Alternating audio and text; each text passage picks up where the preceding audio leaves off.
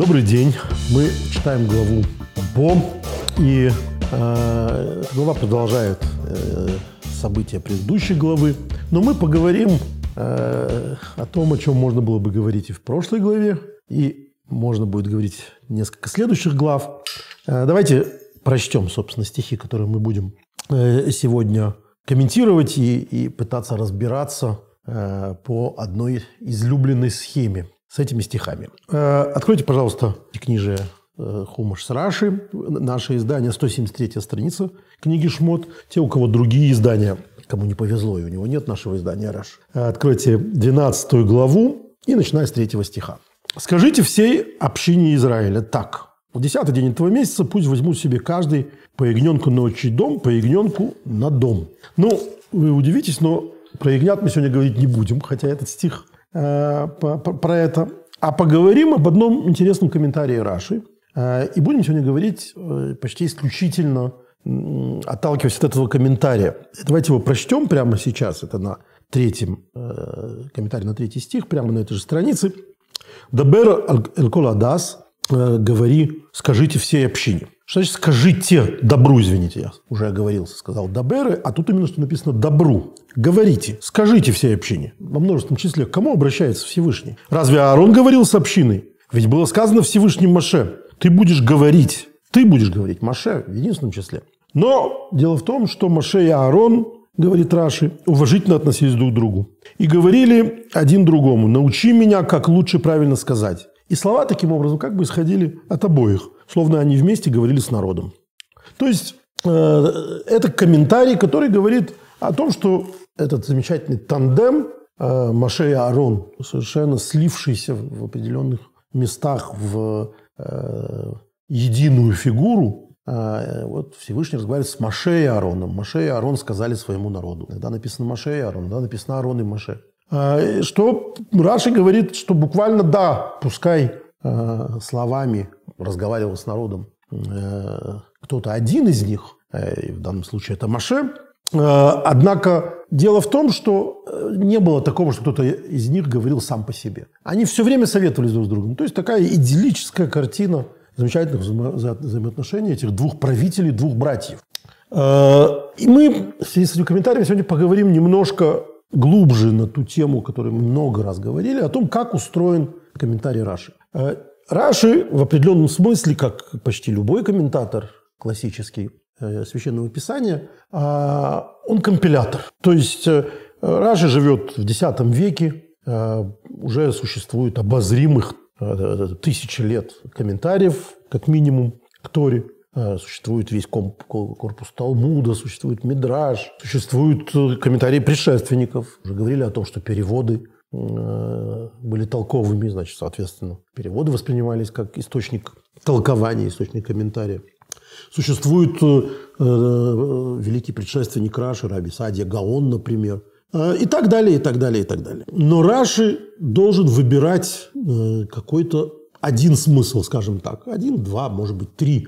Но он не, не задается, э, не ставит перед собой задачу рассказать все, что только написано э, об этом.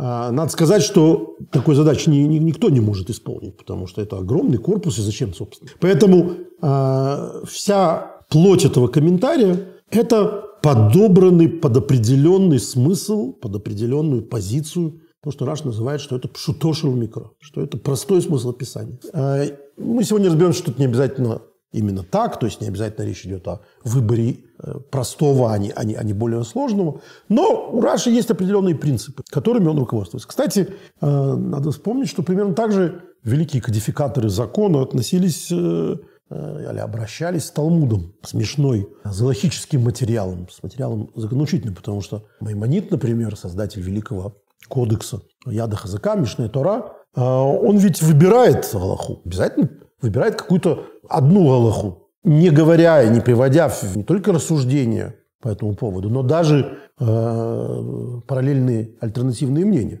Если бы он это стал делать, это был бы Талмуд. Э, и, кстати, Рамбам за это критиковали, что он без ссылок, что называется, без э, объяснения выбирает, дает что-то в качестве единого, единственного возможного закона. Э, потом, понятно, все кодификаторы будут заниматься примерно этим же. И Арбатурим, и, э, и Шуханарух, э, и, и так далее. Это всегда выбор какой-то определенной концепции. То есть э, это стройная, как правило, концепция. Разобраться в этом не всегда просто. Почему аллахист, почему законоучитель выбрал именно такой подход, даже не к закону, а какой-то стороне закона. Но аллахический труд не создан для того, чтобы объяснить эту логику. И нам остается только комментировать, догадываться, сравнивать, и это, собственно, дает пищу для размышлений. Для размышлений – это наш главный хлеб, простите за тавтологию. И иногда кажется, что специально э, для этого это так и написано. Для того, чтобы человек не только прочитал, что написано, но и понял, почему не написано что. Но вот сегодня мы будем как раз разбираться с тем, почему не написано что-то у Раши. А, дело в том, что комментарий, который мы только что прочли Раши, а, он строится на словах Михилты, э, известном агадическом мидрашистском корпусе, а, составленным, адресованным к Раби. Ишмаилю. А, однако Раши выбирает из комментария Михилты, Михилта Драби Ишмаэль, который занимается этим именно стихом, только одну часть. Он не выбирает э, он не, не, не приводит всю Михилту, не приводит все, что там написано. Давайте прочтем, что именно там написано. А, Добру алкола адас Исраэль. Говорите ко всему, ко всей общине Израиля. У меня нет русского перевода, поэтому я буду переводить с листа. Раби Шмел, Омер, Раби Шмел говорит, «Вхишнею медабрим гою». Разве оба говорили? «Вал квар неймер, в ату дабер Исраэль эмер». Это то, что мы только что прочли, да? Ведь было уже сказано, ты разговаривай с сыновьями Израиля, говоря. Ума Талмуд Лемер добру. Почему же написано, чему нас должно научить э, слово «говорите»? Элу кашигой мой шамидабер, гой арен, э, Маркин Озлыш мой би има, мало лефакосов килу шимей ми кодыш барагу. О, дело в том, что когда Маше говорил, а Аарон настолько, называется, прилагал ухо к этому в таком трепете, что ему засчитывалось, как будто бы он слушал от самого Бога. То есть э, добру это имеется в виду, что хоть говорил Всевышний только с Маше, однако Аарон был настолько сосудом для восприятия слов Маше, что он будто бы слушал от самого Бога, и Всевышний таким образом говорит с обоими, хотя на самом деле перед ним только один. Это одно мнение. Раби Ишмаэль. Раби Ахи, Раби Яшия, Оймер. Раби Ахи, сын э, Раби Ишия, говорит, «Вехишнеем им добрым гою». Разве оба говорили? Валыквар неймер, вата добрый Исраил. Замечательный зачин, когда то же самое – Абсолютно так же, такими же словами э, комментатор э, пользуется, как и предыдущий комментарий. А ведь разве не сказано до этого «ты говори сынам Израиля», то есть только Маше? Ума Талмуд Лемер Добру, тогда что же сейчас означает слово «говорите»? Почему мы вдруг пришли на множественное число? Элукевин шимойшими дабергою арен мииминой э, улозер мисмолой вейтомр мииминой шел арен вадибур яйцам и бинерим килу шнерами дабрим. А, дело в том, что когда Маше говорил, Арон стоял с его правой стороны, э, Лозер, сын Аарону, э, стоял с левой стороны, а и Тамар, еще один сын, стоял э, с правой стороны Арона. И между ними была речь, то есть был слышен голос, как будто бы двое говорят. То есть, когда Маше говорил, это было такое эхо, будто говорят оба. Поэтому, когда Маше будет говорить, это будет выглядеть так, как будто говорят добру. Оба будут разговаривать. Второе объяснение. И, наконец, то объяснение, которое мы только что читали. Раби Шимон бен Ихай говорит, Раби Шимон бен Ихай сказал, э, Раша, не, не ссылаясь на Раби Шимона Барихай, говорит ровно это объяснение, которое мы только что прочитали, что Моше таким образом э, отдавал дань уважения Аарону и говорил ему, научи меня, а Аарон отдавал дань уважения Моше и говорил ему, научи меня. Э, и таким образом слова будто исходили от обоих, словно они вместе говорили. Ну, то есть предыдущее, похоже, говорит о том, что а, они, когда, когда говорил один, была будто двойная речь, как будто двое говорили. Здесь говорится, что вот они так, так они друг другом советовались, то это действительно была, э, было такое мнение политбюро, извините за такую привязку. То есть мнение э, тандема руководствующего программы, то есть от, от двух, э, от обоих об этом говорили. Итак, вопрос, который вы, наверное, уже догадались, а почему же Раши выбирает только мнение Раби Шимона Барихая? Он берет Михилту, которая дает три мнения, выбирает одно из них. А, и заметьте, а, тут не, трудно сказать, какое из них простое мнение, потому что, например, первое мнение, которое мы прочли, что Аарон его так внимательно слушал, э, как будто бы он слушал Бога, она тоже кажется вполне простым смыслом. То есть, что Господь обращался к Маше, обращаясь вот именно к Арону, потому что Арон был таким чистым сосудом, который воспринимал без примеси эту речь, и будто бы э, Всевышний говорил с обоими, потому что для Арона Маше не был посредником. Для Арона Маше был э, вот такой просто передатчик, если хотите. То есть он будто слышит самого Бога. Почему же Раши выбирает именно это последнее объяснение, объяснение Раби Шимона Барихая, о том, что это э, говорит о невероятном уважении, которым испытывали братья друг другу, все время советуясь друг с другом и так далее. Э, похоже, что этот комментарий, э, и этот стих, и эти мидрыши, э, они такие краеугольные в нашем понимании взаимоотношения, э, взаимоотношения между этими двумя братьями во время рабства египетского. Э, и мы сейчас можем попытаться Э, найти другие источники, чтобы понять, как это все начиналось. Мы вернемся к Раши. Э, но это будет, как я уже говорил, э, другая глава, предыдущие главы, то есть первая глава, глава Шмот, в которой, если вы откроете 67-ю страницу, и если у вас все еще нет нашего издания, то это четвертая глава книги Шмот, это, собственно, самое начало. Э, четвертой главе книги Шмот, э, в 13 стихе, давайте начнем с 13 стиха, э, это разговор, собственно, Маше с патроном, с боссом, с Господом Богом. Господь говорит ему, иди спасай свой народ. И вот Маше, как мы помним, припираясь с Господом Богом, говорит в результате, 13 стих, но тот сказал, то есть Маше, господин мой, пошли, прошу тебя того, через кого посылаешь. Очень странная форма Пошли, через кого посылаешь. И возгорелся гнев Господа на Маше, и сказал он, ведь Арон, брат твой, левит. Я знаю, что он будет говорить вместо тебя. И вот он выйдет навстречу тебе, и увидев тебя, от всего сердца обрадуется. А ты будешь говорить и вложишь эти слова в его уста. А я буду при устах твоих. Ну, дело в том, что Маше до этого сказал, что он косноязычен.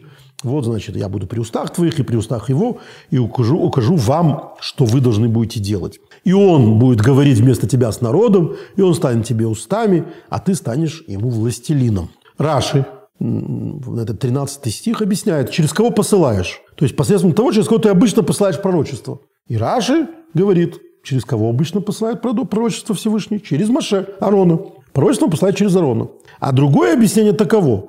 Пошли через кого угодно, кроме меня, посредством другого пророка, кого бы ты ни выбрал, чтобы послать пророчество. Потому что мне не суждено выйти в страну Израиля и стать будущим освободителем народа. А у тебя много посланий. Ну вот Аарон – это значит а, тот, а, кто говорит с точки зрения этого Раши с Богом. А, и а, это интересное очень место, а, эхом отзывающееся в совершенно неожиданном источнике. То есть, что называется, вы бы никогда не догадались. У нас так устроено, что Э, комментарии на самые необычные, на самые э, интересные вещи находятся в самых необычных местах. А, вот есть в, э, в Широширим, в песне Широширим, в песне песней, есть такая замечательная фраза. Там написано «Миитных ах». Кто бы, кто же сделал бы меня... Вот, это глава 8 песни песней, первый стих. «Ой, если бы ты был мне брат, сосавший грудь матери моей, то есть э, единокровный, назовем так. Встретила бы я тебя на улице, целовала бы тебя, и меня не срамили. А мы уже не раз говорили, что для еврейского комментария, впрочем, как и для христианского, э, песня песни – это целиком метафора взаимоотношений э, Всевышнего с, с народом, э, вот такое блуждание по пустыне, все вот это описано в Широшей. Но именно в связи с этим «Песня-песня» стала источником для огромного количества комментариев Мидраши, потому что она как бы сама по себе мидрашистская такая. Она сама метафора. И вот в связи с этим написано так. Что значит, если бы ты был мне брат? Это сейчас у нас есть такое замечательное выражение «братская любовь», «А «ты мне брат», «брат ты мне или не брат» и так далее. Но Увы и ах, даже сейчас это часто, скажем так, гораздо чаще, чем э, в красивых фантазиях, это часто метафора, не больше того. Братья далеко не всегда самые близкие люди друг друга. Более того, э, что называется, семью не выбираешь, конечно, но дружат люди. Часто для них друзья больше, чем более близкие люди, чем братья. Часто в семье бывают конфликты.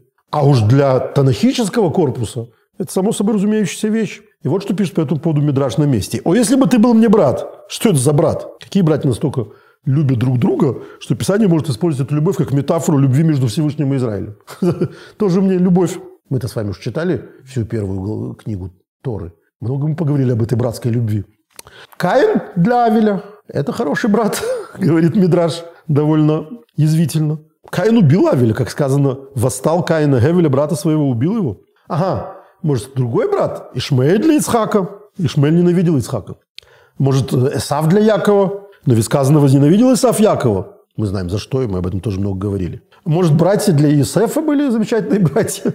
Они ненавидели его, как сказано, завидовали ему братья. И отец его заметил это. Э, о каком же брате идет речь? Что, что за метафора? Будь нам как брат. Мы действительно хотим, чтобы Всевышний нам был таким братом, каким э, был Каин для Авеля или Э, Ицхак для Ишмаэля, Ишмаэль для Ицхака уж, смотрите, с любой перспективой. Йосиф для братьев или братья для Йосифа. Братья для Йосифа, скажем. Мы хотим, чтобы Всевышний нам был таким братом. Мидраж сомневается в этом. Нет, говорит, ребята, мы такого не хотим.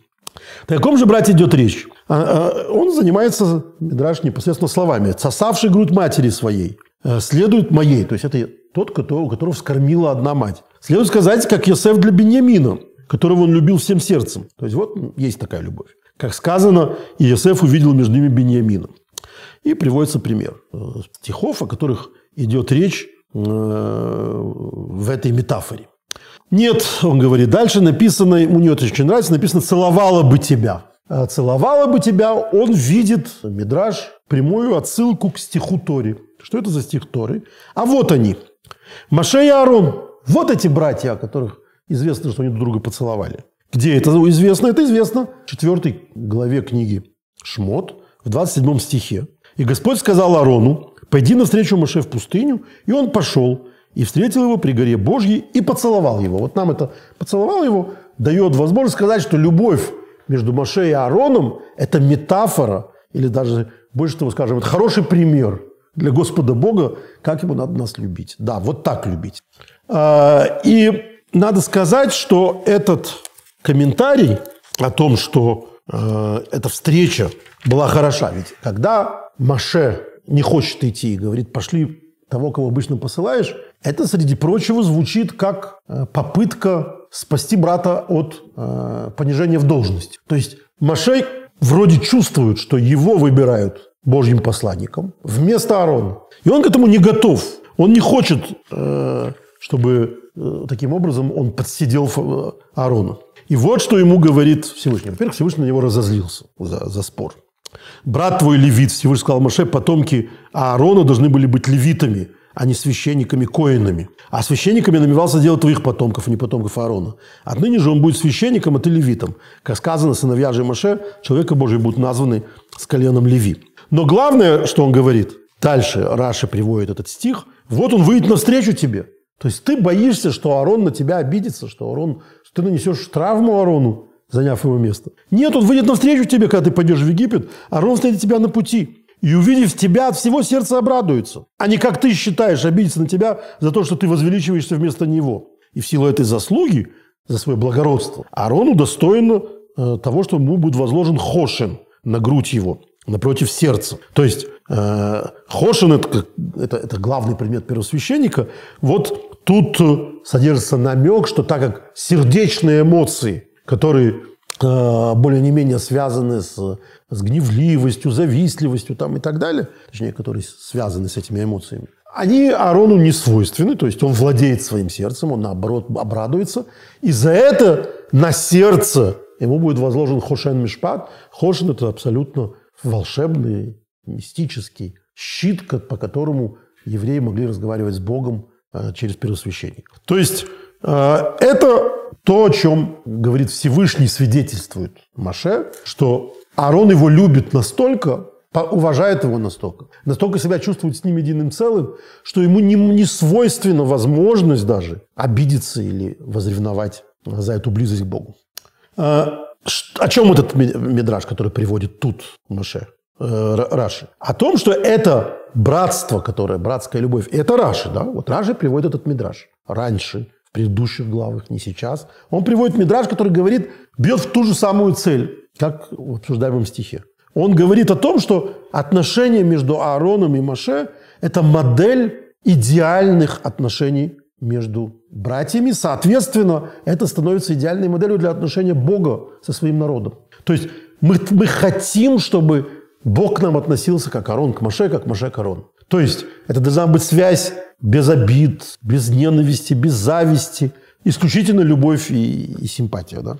Это ощущение, то есть мы же видим, Маше себя ведет благородно по отношению к Арону. То есть это нежелание обидеть брата. С другой стороны, Арон не обижается. То есть Господь не должен на нас обижаться, если мы себя ведем так, что может быть воспринято как неуважение и так далее. То есть никаких эгоистических отношений в идеальных братских вот э, связях, которые существуют между Ароном и Маше, вовсе нет. И настолько нет, что это модель, о которой Мидраш, э, э, объясняя Широширим, просит, чтобы именно эту модель использовал Господь Бог в отношениях с нами. О, если бы ты был нам как брат. То есть, когда э, Маше из любви к брату готов отказаться от, от близости к Богу, от э, особых связей со, со Всевышним, от пророческого дара, лишь бы не принести страдания брату. Брату будет неприятно. При этом надо сказать, вот э, Раши, еще раз давайте уточним, Раши в четвертой главе в книге Шмут говорит об, об этой модели отношений. А в нашей главе, в 12 аж, говорит, что они были единым голосом, что они были единым целым, выбирая Мидраж, который говорит, даже больше того, выбирает ту часть Мидраша, ту часть э, Мидраштанху, э, Михилты, которая говорит именно об этой части отношений, которая бьет именно на отношение абсолютного братства. Он уважал его, он уважал его, он его просил научи меня, а брат его просил научи меня. То есть модель, которая показывает именно вот эту братскую взаимо, э, взаимовыручку, взаимопочитание там и так далее. Однако давайте вспомним, что это далеко не единственный подход к отношениям между Ароном, Ароном и Маше.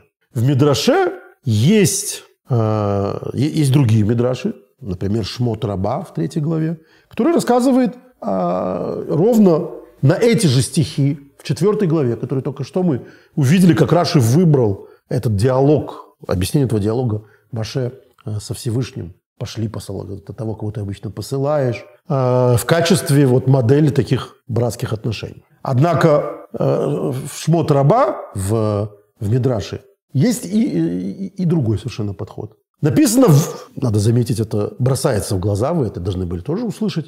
Разгневался Всевышний. А почему же Всевышний разгневался на Маше? Если Маше проявлял такую любовь к брату и так далее, за что тут гневаться? В чем причина гнева? Настолько, что мы читаем, что Киуна, то есть э, священничество было отобрано от Маше и отдано Аарону. Вот, говорит Мидраш, Алой арин хиха леви, кимаха шомара хиха леви. Почему здесь написано, это тот э, Мидраш, который мы цитировали, почему здесь написано, а вот твой брат Левит, разве, э, то есть Левит из колена Леви, разве после того, как написано твой брат, мы не знаем, что он из колена Леви, Мыша из колена Леви, значит, понятное дело, что и Арон из колена Леви. А вот что он ему сказал, ты должен был стать коином, а он левитом. А из-за того, что ты, отказ... что ты со мной поспорил, э, ты будешь левитом, а он коином. А дальше он говорит, э, он будет тебе устами, то есть переводчиком, а ты ему будешь. Лелуким а, – это значит, будешь ему э, наставником. Хоть он и старше тебя, а, трепет перед тобой будет на нем. И отсюда сказали мудрецы, Мойра Рабехак и Мойра Шамаем, страх перед твоим учителем должен быть страх, как страх перед небесами, когда человек изучает Тору, он должен думать, что будто Маше стоит на горе Синай, так он воспринимает слова учителя. Омрлей кишемше мой элеха, как мой То есть, как ты меня боишься, так он будет бояться тебя. Это тоже сказал ему Всевышний. А, то есть, дальше, перед тем, как братья встретятся, как мы знаем, они дальше в пустыне должны, Аарон выйдет ему навстречу, они будут встречаться. Этому предшествует передача э, священничества, как мы только что сказали, от Маше Аарону. Тем не менее, э, страх перед Маше, посланником Божьим, будет на Аароне хотя Арон первенец. Он ему будет переводчиком. Это не совсем идеальные отношения, о которых мы говорим. То есть у одного отобрали одно, у другого отобрали другого, другое. У Маше отобрали священничество, Шен Мишпат, а, этот щит. А а у Аарона отобрали естественное право, что называется, старшего брата. Это младший должен трепетать перед старшим и наоборот. Не совсем идеальные взаимоотношения описываются в этом Мидраше. А, и в общем это должно привести а, к изменению отношений между братьями. Они должны начать себя вести по отношению друг к другу совершенно иначе. Давайте почитаем в связи с этим, как же они стали себя вести. Это 27 стих в 24 главе. У меня закладка куда-то делась, поэтому мне придется открывать. Вот. 27 а, стих. «И сказал Господь Арону». То есть Маше получил свою миссию. Он идет теперь в Израиль, то есть в Египет, в Мицраем. А, и Арону говорит Всевышний, иди навстречу Маше в пустыню. И тот пошел и встретил его у горы Бога и поцеловал его. Вот это поцеловал его, вернемся на шаг назад, Мидраш находит в качестве э, слова, связывающего, связывающее песню песни э, с поцелуями. Вот в отнош... к отношениям, привязано к отношениям Маше и Аарона. Э, и вот как объясняет там, на месте, вот это самое место, Мидраш написано «Ваишаклой». Он его поцеловал. А, Мидраж говорит, «Энон юэдим леми холока кодж бруковит, им арон, им лано, им лемойши». Ешом лен а, лаарон, шихой бы митраем вынесна балеем эм лейсрол шоста кодж брули галейсом, где шиёвы моши виёет алдворов. וישראל אמרים אמז גוי משנא בארון, ויש אומרים למשה, כדי שיבוא משה ויאמינו לדבריו. Поцеловал его. Мы бы не могли сказать, мы бы не могли знать точно, кому здесь Всевышний вот в этом приходе Маше в землю Израиля отдает почет. То есть кто получает свою э, пальму первенства. Аарон или Маше? Можно сказать, что Аарон, потому что теперь в Египте Э, где он жил, и пророчествовал, что скоро Всевышний их спасет из рабства. А вот сейчас придет Маше и будет свидетельствовать, что он говорил правду. И, соответственно, Израиль скажет, правду пророчествовал Аарон. А есть, которые говорят, что нет, это про Маше. Это для Маше почет. Почему это почет для Маше? Что Аарон готовил для него почву. Он пророчествовал о нем, и таким образом он был подспорьем для, для Маше. То есть это такая вот мидрашистская дихотомия. Кто главнее, кто из них важнее. То есть я для чего приводил сейчас эти два места и два мидраша? Для того, чтобы сказать, что в мидраше, вообще мидраш устроен так, что там есть, найдется место для всего. И в мидраше есть, как в нашем стихе, который мы сегодня обсуждаем, так и в стихах предыдущих, которые мы обсудили сейчас, есть мидраши, которые видят напряжение между Аароном и Маше. Что это некоторое Э, существует между ними конкуренция. Кто важнее? Для кого бы Господь посылает Маше в, в Египет? Для Аарона, чтобы подтвердить его истинность слов его? Или для Маше а, Аарон пророчествовал потом для того, чтобы э, таким образом подготовить почву для Маше? Кто для кого? Маше нужен Аарону или Аарон нужен Маше? И это рассказ про первую и вторую роль. Э, знаете, есть этот знаменитый анекдот Э, когда Леонид Коган, великий скрипач, приехал в Амстердам получать премию. И его, значит, э, спросили в аэропорту, сразу журналисты набежали и спрашивают его, скажите, пожалуйста, вот э, Давид Ойстрах хороший скрипач? А понятно было, что это, собственно, главный конкурент. И Коган ответил, Давид Ойстрах, ну, вторая скрипка мира. Ну, журналисты очень обрадовались, не зная, что перед ними евреи с еврейскими шутками. И спросили, а кто первый? Говорит, ну, первых много. Вот первая, вторая роль, э, если вы помните, тоже о скрипке, э, был прекрасный фильм по, по очень хорошему детективу братьев Вайнеру «Визит к Минотавру», где э, герой Гафта говорит, это... Я не помню, какие он приводит примеры, но, грубо говоря, в настройке можно быть вторым, э, там, в э, преподавании можно быть вторым, скрипач должен быть первым. Вот это в данном случае между Аароном и Маше на первый, второй рассчитайся, это, это непростая вещь. Кто первый, кто главнее? Так это видит Мидраш. Кто Божий э, любимец, кто Божий пророк, кто для кого существует. Вы это услышали в этом Мидраше, я надеюсь, или если не услышали, то я попытался максимально доходчиво объяснить, что этот Мидраш про то, кто для кого существует. Это не Мидраш про то, что это единое целое, что Аарон и Моше – это единое целое. Это не Мидраш про их невероятную любовь, где нет никакой зависти, никакой конкуренции и так далее. Это Мидраж про то, что а, все животные равны, но кто-то главнее, равнее. То есть между Маше и Ароном кто-то первая скрипка, а значит другой вторая. И вот эта вторая скрипка – это не про отношения истинного братства. И такая линия в Мидрашах присутствует. Если вы помните, мы когда-то говорили уже о том, что э, Маше обиделся там, и Всевышний ему сказал, не бойся, у тебя больше, чем у него, когда Арон должен был выжигать свечи там, и так далее. То есть Мидраш и, и весь корпус, соответственно, комментария, э, Драш – это комментарий, о том, что между братьями существует постоянно некоторая конкуренция за священную вещь, за э, максимальную близость к Богу. Эта линия есть. Но Раши ее не использует. Раши постоянно говорит, это не так. То есть Раши выбирает тот мидраж,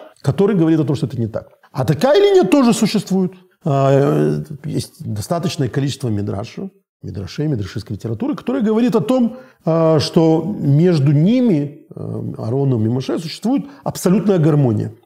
И они добавляют, дополняют один другого. Вот давайте почитаем, опять-таки, еще не вышел второй том Мидраш, э, Мидраш на, на, на книгу Шмот у нас вот-вот выйдет. Поэтому мне придется переводить с иврита. А, вот он что, что, что, что говорится в, на, на пятой главу в Мидраше Раба. Омара Раби Рувен. Раби Рувен сказал, Бешаш Омара э, Акодыш Бурул и Мойша Бемидин Лехшу в Мицраима в тот момент, когда Всевышний сказал Маше в Медьяне, иди возвратись в Египет, Нехла Хадибур Либейс Койлус. Это речение Господне разделилось на два голоса. Вейнайсы ду парцуфин. И появилась э, ну, такая двусторонность. двусторонность. Вегоя Мойши Шамея Бемидин. То есть голос, который Всевышний, э, речение, которое Всевышний сказал, э, оно раздвоилось. Маше услышал, иди вернись в Египет. А Аарон услышал, иди встречай Моше в пустыне. То есть одно и то же речение Господня, каждый из них услышал для себя. Это такая абсолютно двойная гармония. И, соответственно, поцелуй Арона и Моше – это истинный поцелуй. И в Мидраш Таилим сказано, тоже неожиданный да, источник для, для Мидраша на нашу тему, написано «Хесед в эмис не в гошу цедек вышел им на шоку». А, в 85 стихе Таилим, 11 главе, сказано в моем переводе «А, «Милость, то есть доброта и истина встретились, справедливость и мир поцеловались». Вот это, говорит Мидраш, об этой исторической встрече в пустыне. Маше – это истина, а Аарон – это милость. Когда вы слышите, что милость важнее справедливости, это вот про то, что не существует справедливости полноценной без милости. То есть на абсолютной голой справедливости э, ни семью не построить, ни, ни общину не построить, страну не построить, не построить мира, который может устоять. Для этого в справедливости должно, должна быть еще доброта, должна быть еще милость. Я не, не, каждый раз эту историю, наверное, рассказываю, но папа мой покойный говорил, э, вовремя рассказанный анекдот всегда уместен. А это не анекдот. Э, э, когда-то э, на стыке эпох, когда советская власть уже э, подходила к счастливому концу, в синагоге стали появляться еще до ее заката молодые люди, активные, совершенно другое поколение. То есть не поколение стариков, среди которых были совершенно святые люди, а были не совсем святые люди. Но главное, что их объединяло, они все были очень перепуганные. А молодежь была такая наглая, дерзкая, бесстрашное, небитое, да, небитое поколение, которое через лагеря не прошли, через аресты там и так далее. И стало понятно, что вот это вот старое управление синагоги, правление, двадцатка так называемая, она, она все больше не соответствует эпохе. И молодежь стала потихонечку готовить революцию в синагоге Мариной Рощи, то есть пытаться вводить своих в двадцатку, чтобы постепенно, значит, убрать стариков, которые всего боялись, мешали там и так далее. И на стороне этой молодежи было довольно большое количество и стариков, которые тоже понимали, что надо что-то менять. И одним из таких э, великих стариков был Рыбаврам Авром Генин, близкий мне человек, чья подпись в качестве свидетеля стоит на моем брачном контракте Ктуба. Э, совершенно великолепный, добрейший старик. И вот э, мне рассказывали, что когда прошла эта подготовленная встреча, заседание этой двадцатки, где вот, значит, ведут двоих молодых, таким образом проводят на пенсию двоих стариков. И как это будет сделано, все. Он вышел с этой встречи совершенно красный. А, и когда кто-то его спросил, ну как там Рэбавром? Он сказал по поводу этих молодых. Все правильно говорят, все хорошо говорят, но жалости в них нет. То есть справедливость понятно, все с ней в порядке. Но справедливость без жалости бывает, извините за тавтологию, безжалостной. Она бывает жестокой. И поэтому справедливость всегда должна быть приправлена добротой. Вот в этом тандеме это и создало эту Божью власть. Истина Маше с добротой, с милостью Аарона. И только вместе они были вот такой идеальной властью, идеальным тандемом. Так говорит э, этот мидраж, говоря о том, что когда в Таилим сказано, что встретилась доброта со справедливостью, это про Маше с Аароном в пустыне никогда не встретились. То есть это абсолютная гармония. А, надо сказать, что в более поздних источниках, мы цитируем Мидраж, я нашел чудесный совершенно комментарий э, о, о другой гармонической дополняемости этих двух людей. Это комментарий э, из Талдот Як, Яков Йосиф, первая хасидская книга комментария на Тору, которую написал Яков Йосиф из Полонного, выдающийся ученик Балшемтова. И он пишет так. «Смирение – ступень Маше». Маше скромный, ну это мы видим. Маше не хочет занять должность главы народа. Он упирается, даже Бога разозлил э, своим этим упрямством смирения, ложной скромностью. Ну, она у него была настоящая, но неуместная с точки зрения Бога, как мы только что читали. Но это его ступень, смирение. Я хочу напомнить, что он потом говорит фразу, когда народ там бунтует, которая используется в бесчисленном количестве комментариев. «Нахнума». А что мы? «Ма» – это он говорит о себе и Ароне когда народ бунтует против них. Но он говорит, а мы что? Но это что ма? Воспринимается комментаторами как, а мы же ничтожество. Мы ничто. Что вы от нас-то хотите? Но вот это мы ничто, надо заметить, говорит Маше. То есть они, они вдвоем говорят. Маше говорит, мы ничтожество. Потому что Маше в этом тандеме отвечает, в кавычках, за скромность. Это он смиренный. А у Аарона величие и великолепие. Как сказано, сделай священные одежды Аарону, брату твоему, для почета и благолепия. Вы знаете, во что одет Маше? Ничего мы об этом не знаем. Мы не знаем, носил ли он э, итальянские шляпы или русские пирожки каракулевые э, или штраймл. Ничего нам не известно о том, как одевался Маше. А вот о том, как одевался Арон, мы знаем в подробностях. У нас целый урок был об этом, да? Об одеждах первосвященников. До мелочей все написано в Торе. Каждая, причем это драгоценные вещи, это дорогие ткани, это э, великолепие и э, почет. Почет и благолепие. Шмот 28.2 говорит так.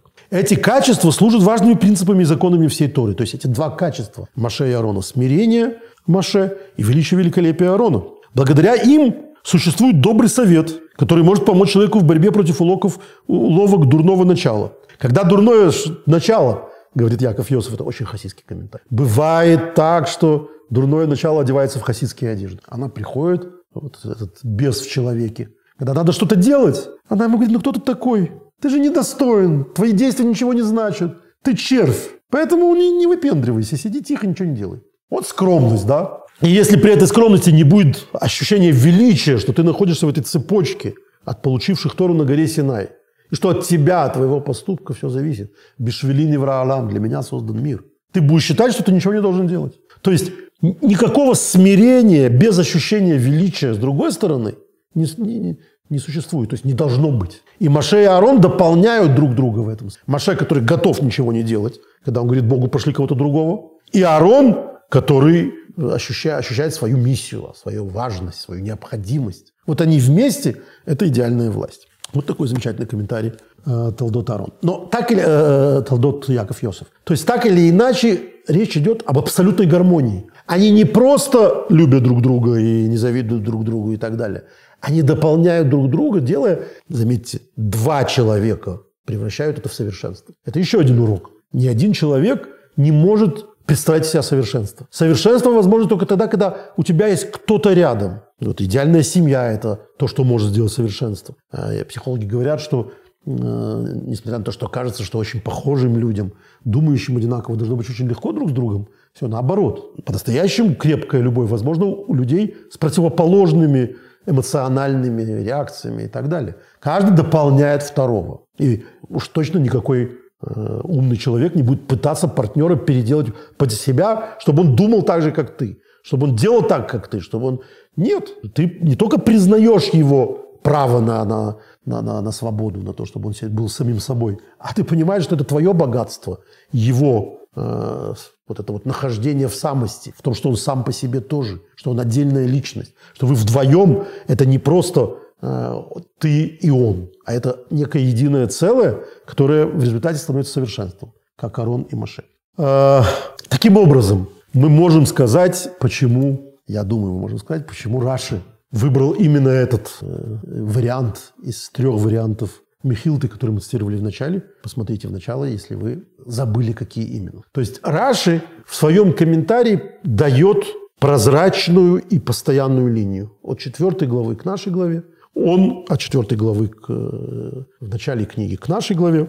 Он проводит вот эту линию, которая говорит о том, что Маше и Аарон – это идеальные отношения между людьми. Это идеальное отношение двух братьев. Это идеальное отношение Бога с людьми, людей с Богом. Это идеал взаимоотношений. И для того, чтобы эту линию довести до совершенства, он выбирает определенный мидраж. И там, и здесь. То есть, когда нам кажется, что комментатор, такой комментатор, как Раша, которого называют королем комментатора, волюнтаристски выбирает какую-то одну идею, мы просто не понимаем, что он пишет свою книгу. Он раска...